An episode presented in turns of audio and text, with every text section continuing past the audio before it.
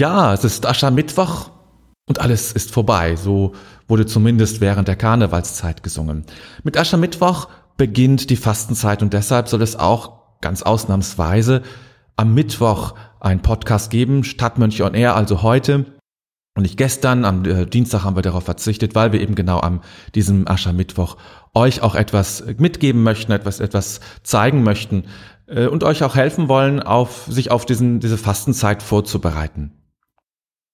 Aschermittwoch ist geprägt durch eben auch diese Asche, ein Zeichen der Vergänglichkeit, ein Zeichen, ja, etwas ist durchs Feuer gegangen, ist verbrannt worden, hat sich verändert, äh, hat sich wieder eine Metamorphose äh, und das streuen wir uns über die Stirn oder über, über den Kopf, also bei uns zumindest, in anderen Kirchen wird äh, ja ein kleines Kreuz auf die Stirn gezeichnet. Ein Zeichen dafür, ja, in Sack und Asche zu gehen, könnte man sagen. Also sich einzugestehen, es ist nicht alles in Ordnung, es ist manches schwierig und ich muss, ich möchte mich bessern. Ich weiß um meine Situation, es ist nicht alles in Ordnung. Und das ist keine Form von äh, Selbstkasteiung oder davon, sich irgendwie schlecht zu machen, sondern es ist eine tief und eigene Selbsteinsicht. Es ist nie alles in Ordnung. Man kann sich verbessern. Und es ist wichtig, dass wir bereit sind, genau das zu tun. Ehrlich zu uns zu sein und das eigene wahrzunehmen, die eigenen Fähigkeiten wahrzunehmen, aber eben auch dort, wo Schwächen, wo Fehler einfach auftauchen. Wer als Christ oder wer überhaupt religiös leben will, der braucht solche Zeiten. Der, der, der braucht Zeiten, wo er über sich und sein Leben nachdenkt, um an die entsprechenden Stellschrauben des Lebens selber zu drehen, um einige Dinge zu verbessern und zu verändern. Das ist dann völlig egal, ob man das als Christ tut oder als Buddhist oder als Muslim oder als Jude oder als was auch immer oder als Hindu. Ähm, alle brauchen diese Zeiten und brauchen eine Phase, genau darüber nachzudenken. Und unsere Zeit, die der Christen, beginnt jetzt mit diesem Aschermittwoch. Ich kann mich daran erinnern, das ist schon viele Jahre her. Da gab es ein Interview ähm, mit einem Mitbruder zum Thema Verzicht und Asch äh, Fastenzeit. Ähm, wir haben in Meschede, wo wir ja herkommen, äh, jedes Jahr um diese Zeit eben auch die, die ähm, Fastenwoche, eine Fastenwoche. Und dazu gab es eben ein Interview. Und äh, der Mitbruder war hinterher sehr verärgert über den äh, Artikel, der dann erschienen ist, weil er eigentlich nur darauf fokussiert hat, dass man auf Bonbons verzichten soll.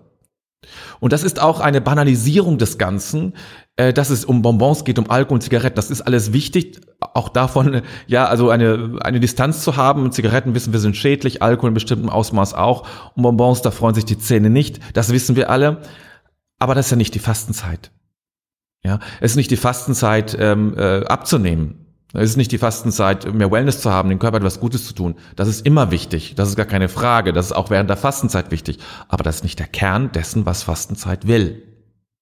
Jesus ist auch nicht in die Wüste gegangen, weil er ein bisschen Ruhe vom Stress haben wollte oder weil er sagte, oh, ich habe ein paar Funde zu viel, ich müsste ein bisschen abnehmen oder ich möchte endlich diese Fluppen loswerden, die Zigaretten, hm, möchte ich nicht mehr. Und mit dem Alkohol müsste ich auch mal ein bisschen reduzieren.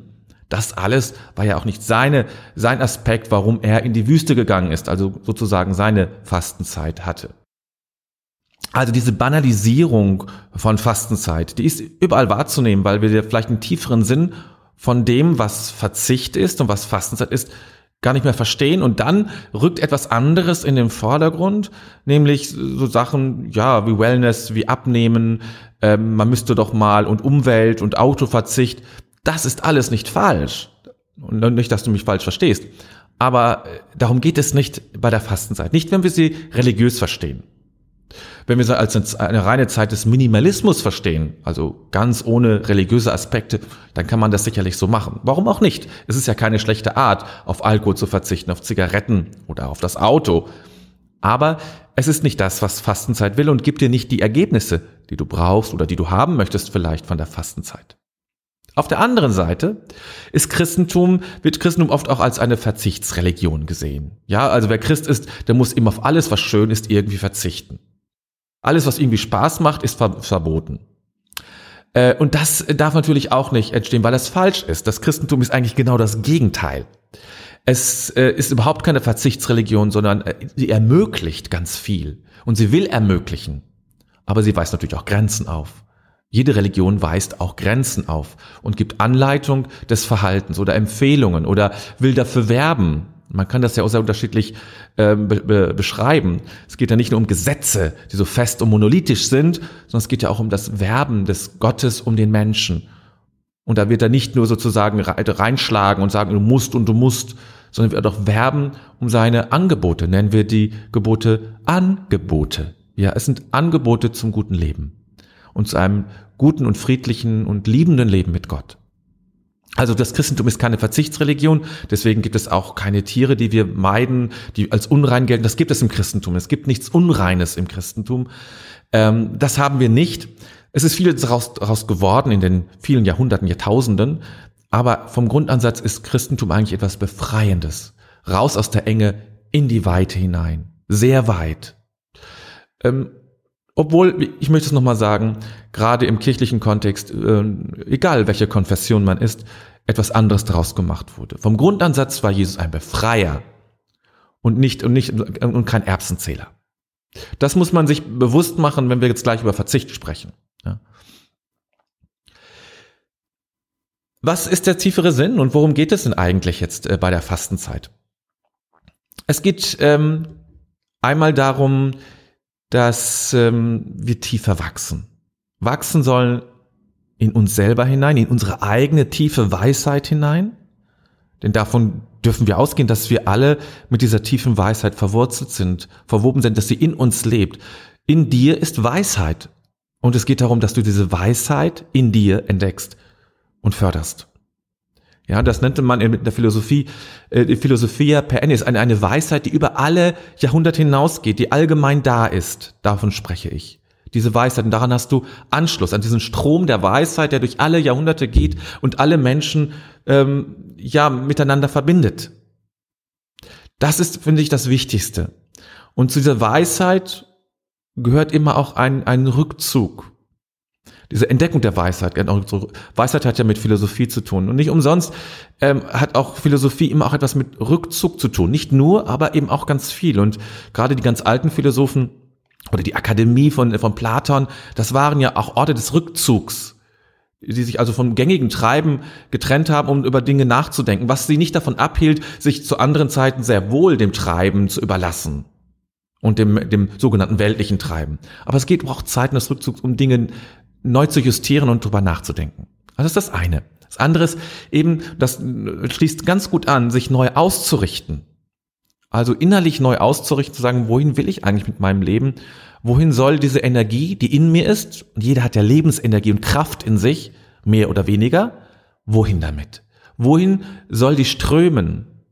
Und wo ist eigentlich in mir diese, diese Kraft? Also dieses Ausrichten der inneren Energien, sag ich mal, darum geht es. Dann geht es darum, innere Klarheit zu gewinnen. Wer innerlich klar hat, wohin er will, und wer Anschluss an diese Weisheit hat, der wird, ja, der wird klar werden. Eine Klarheit, ähm, eine Orientierung, äh, zu wissen, ja, das ist wichtig für mich und da, da gehe ich jetzt hin. Und dann gibt es noch einen äh, vierten Aspekt, der mir wichtig ist. Es gibt, es gibt Umweltverschmutzung und es gibt Seelenverschmutzung. Es ist so viel von, von, von, von Verschmutzung die, die, die Rede also die Detox-Bewegung, sage ich mal. Also alles soll ent entgiftet werden, ja. Da werden, muss man bestimmte Kräuter essen oder äh, Tees und ähnliche Dinge. Es gibt so viele Detox-Sachen inzwischen. Ähm, ich kam dazu, habe dazu jetzt keine Meinung, aber ich weiß, dass die Seele eben auch äh, entgiftet werden muss zwischendrin. Sie braucht eine Zeit, wo sie wieder rein und klar wird natürlich, wo Dinge verschwinden, die sie einfach äh, verschmutzen, belasten, schwer machen. Ähm, und dafür kann diese Fastenzeit sein. Du merkst, es geht auch um ganz viel Aufbauendes. Es geht um darum, dass du stark und, und klar wirst in dieser Welt. Also gar, letztlich etwas ganz anderes, als sich einfach nur zurückzuziehen. Aber natürlich geht es auch, es geht natürlich auch um Verzicht. Ganz ohne Zweifel. Ich möchte dir heute äh, fünf Arten von Verzicht mal vorschlagen, die anders sind. Es geht nicht um materiellen Verzicht, also Bonbons, Alkohol und alle anderen Gesellen dieser Art. Ähm, darum geht es jetzt mal nicht, sondern eher um Verhaltensweisen. Äh, und ich möchte dir diese vier, Entschuldigung, diese fünf verschiedenen Verhaltensweisen, diese fünf verschiedenen Verzichtsarten einmal vorstellen und ein wenig erklären. Und dich einladen, das ein oder andere oder von mir aus auch gerne alle fünf, äh, gerne auch äh, in deine Fastenzeit mit einzubauen. Es könnte sein, dass du ganz viel dabei entdeckst. Okay, beginnen wir mit dem ersten. Ich lade dich ein, auf Kontrolle zu verzichten. Verzichte auf Kontrolle. Nicht gänzlich und ganz, das ist klar, das ist irgendwie nicht möglich. Nicht Kontrolle brauchen wir alle. Das ist unglaublich, wie viel Kontrolle wir brauchen, ja. Wie wir die Dinge um uns herum kontrollieren und versuchen zu kontrollieren. In der Fastenzeit reduziere das. Reduziere deine Wunsch zu kontrollieren und die Dinge in der Hand zu behalten. Das heißt, weniger eingreifen in Prozesse, die ablaufen. Wenn Dinge so, äh, so passieren und du merkst, oh, das könnte vielleicht schiefgehen, wenn es nicht gefährlich ist für die anderen natürlich. Aber wenn du siehst, oh, das könnte schwierig werden, es mal einfach laufen lassen. Laufen lassen, dass es einfach, ja, einfach den Prozess laufen lassen. Nicht eingreifen. Nicht zu meinen, ich müsste da, du müsstest da jetzt kontrollierend eingreifen. Und das heißt auch, zum Beispiel weniger organisieren. Auch das Organisieren von Dingen ist eine Form, die Kontrolle zu bewahren. Einfach, ja, ich gehe in die Stadt oder ich äh, habe einen Abend und ich habe nichts organisiert. Es gibt ein Abendessen, ich habe nichts eingekauft dafür. Ich gucke, was da ist. Mal gucken. Vielleicht ist irgendwas, ist immer da. Ja? Nichts organisieren. Einfach zu gucken, mal gucken, was passiert. Zur Not kannst du ja immer noch äh, zur Tanke laufen oder äh, zum, äh, zum Bahnhof was kaufen. Ja, es geht immer noch. Also nichts weniger organisieren und einfach schauen, was passiert. Weniger beeinflussen. Also weniger beeinflussen heißt, äh, die Dinge äh, hat ein bisschen was wie Eingreifen zu tun, aber es ist ein bisschen subtiler äh, zu beeinflussen, durch Worte und ähnliche Dinge zu gucken, dass das alles in die richtige Richtung geht. Ja, was ist denn schon die richtige Richtung? Das wissen wir eigentlich nicht immer. Und manchmal sind ja auch gerade Umwege wichtig, damit etwas gut wird. Also sich dessen bewusst zu werden. Also weniger beeinflussen, sondern die Dinge so stehen zu lassen. Ah ja, so ist das gemeint und so lässt du es stehen. Das heißt auch, das Ergebnis weniger wichtig nehmen. Den Prozess als solchen mehr wertschätzen. Also nicht auf das Ergebnis zu, zu schauen, zu schielen, ah, das möchte ich erreichen und jetzt muss ich alles so hinbiegen, damit wir das Ergebnis bekommen. Sondern zu sagen, nö, das Ergebnis interessiert mich nicht so. Mich interessiert ein guter Prozess. Und ich bin gespannt, wie sich der Prozess ergibt. Und das wiederum bedeutet, andere zum Zuge kommen lassen, die sonst vielleicht keine Chance haben, keine Möglichkeit haben. Lass andere so zum Zuge kommen. Und lass dich überraschen. Ja. Ähm, ich hatte eben vorhin schon von dieser Weisheit äh, berichtet, von dieser inneren Weisheit, der Philosophia per Ennis, dieser ewigen Weisheit, diesem Weisheitsstrom, an dem wir Anschluss haben. Und das hat damit auch zu tun. Diese Weisheit ist in allem drin. Und wenn du weniger kontrollierst, kann sie stärker zum, zum Tragen kommen. Und du kannst entdecken, vielleicht sortieren und orientieren sich die Dinge ganz von selbst. Vielleicht gibt es ein Ordnungsprinzip in den Sachen, in dieser Welt, das von selbst funktioniert. Wir wissen, dass das nicht immer so ist. Gar keine Frage. Ähm, das ist jetzt keine Schönfärberei und ich will ähm, das nicht alles äh, gut reden, was manchmal schlecht läuft. Aber manchmal ist weniger Kontrolle gut, weil es ermöglicht zu erkennen, dass es eben doch möglich ist, dass sich die Dinge ganz von selbst gut regeln. Also, erstens, Verzicht auf Kontrolle oder sagen wir mal weniger Kontrolle. Wie gesagt, ein wenig Kontrolle brauchen wir vielleicht auch erstmal. Manchmal ist es auch gut, und wenn man Kinder hat oder verantwortlich ist für andere, dann gehört Kontrolle dazu. Wer eine Leitungsposition hat, muss auch in gewisser Hinsicht kontrollieren. Okay, Verzicht auf Kontrolle. Nummer eins. Nummer zwei. Verzichte auf Antworten. Wir haben sehr schnell, also sehr schnell, ja oft sehr schnell, Antworten parat auf bestimmte Fragen. Da wird eine Frage gestellt und es gibt eine Antwort. Das ist ja bei kleineren Dingen äh, kein Problem, wenn man eine Sachinformation haben will. Ja, es ist doch gut, wenn man es weiß und sagt. Aber es gibt Fragen, die sollte man unbeantwortet lassen. Ich habe irgendwo jetzt vor kurzem im Internet gelesen einen, einen Satz, da stand so ähm, sinngemäß, die Frage ist so wichtig, dass man sie nicht durch eine Antwort verschlechtern sollte oder ähnlich was ausgedrückt. Ja, die Frage ist so wichtig, dass man sie nicht durch eine Antwort verschlechtern sollte oder durch eine Antwort mindern sollte. offene Situationen aushalten. Das gehört dazu. Ich ertrage eine Frage, die nicht beantwortet wird. Das heißt auch Schweigen aushalten. Ich schweige. Ich sage, ich weiß es nicht. Vielleicht auch das. Es kann auch ein Eingeständnis zu sein, zu sagen, ich weiß es nicht. Oder ich habe nur eine Ahnung, aber ich möchte sie jetzt gar nicht sagen. Lass uns schauen. Und es hat auch wieder etwas mit diesem Vertrauen zu tun, Vertrauen in diesen Prozess. Auch das hat mit Weisheit zu tun. Und es hat auch was mit äh, Verzicht auf Kontrolle zu tun. Also diese beiden gehören schon ganz gut zusammen. Ne? Also Vertrauen lernen. Und die Offenheit, neue Antworten zu finden. Vielleicht entdecken oder tauchen ganz neue Antworten auf, wenn du darauf verzichtest, die üblichen Antworten zu geben oder die Antwort, die dir als erstes in den Sinn kommt. Also verzichte mal auf Antworten und achte darauf, was entsteht eigentlich dann, wenn du auf Antworten verzichtest. Das war Nummer zwei. Also Verzicht auf Kontrolle Nummer eins, Verzicht auf Antworten Nummer zwei. Dann Nummer drei, Verzicht auf Bewertungen. Wir bewerten ständig sehr viel. Das ist ja gar keine Frage. zu manchen Jobs gehört es ja auch zu bewerten oder manchmal muss ich auch mich, ich muss mich positionieren zu bestimmten Dingen. Gerade auch politisch zum Beispiel derzeit ist auch eine Bewertung wichtig, um zu wissen, wo stehe ich eigentlich.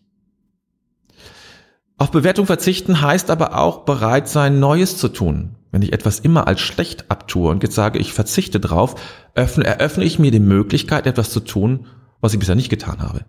Also ich tue vielleicht etwas Neues. Und damit bin ich offen für etwas Ungewohntes, da kommen wir nachher noch zu. Für etwas Ungewohntes sich zu öffnen. Und grundsätzlich, und das ist sehr wichtig, Akzeptanz zu lernen. Ich akzeptiere die Dinge.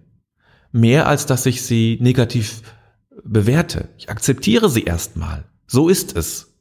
Und ich entziehe mich der Bewertung. Ich bekomme eine andere Weltsicht. Und auch hier gilt wieder, dieser Weisheit zu vertrauen. Manches hat auch seinen Grund, dass es da ist, auch wenn ich es nicht gut finde.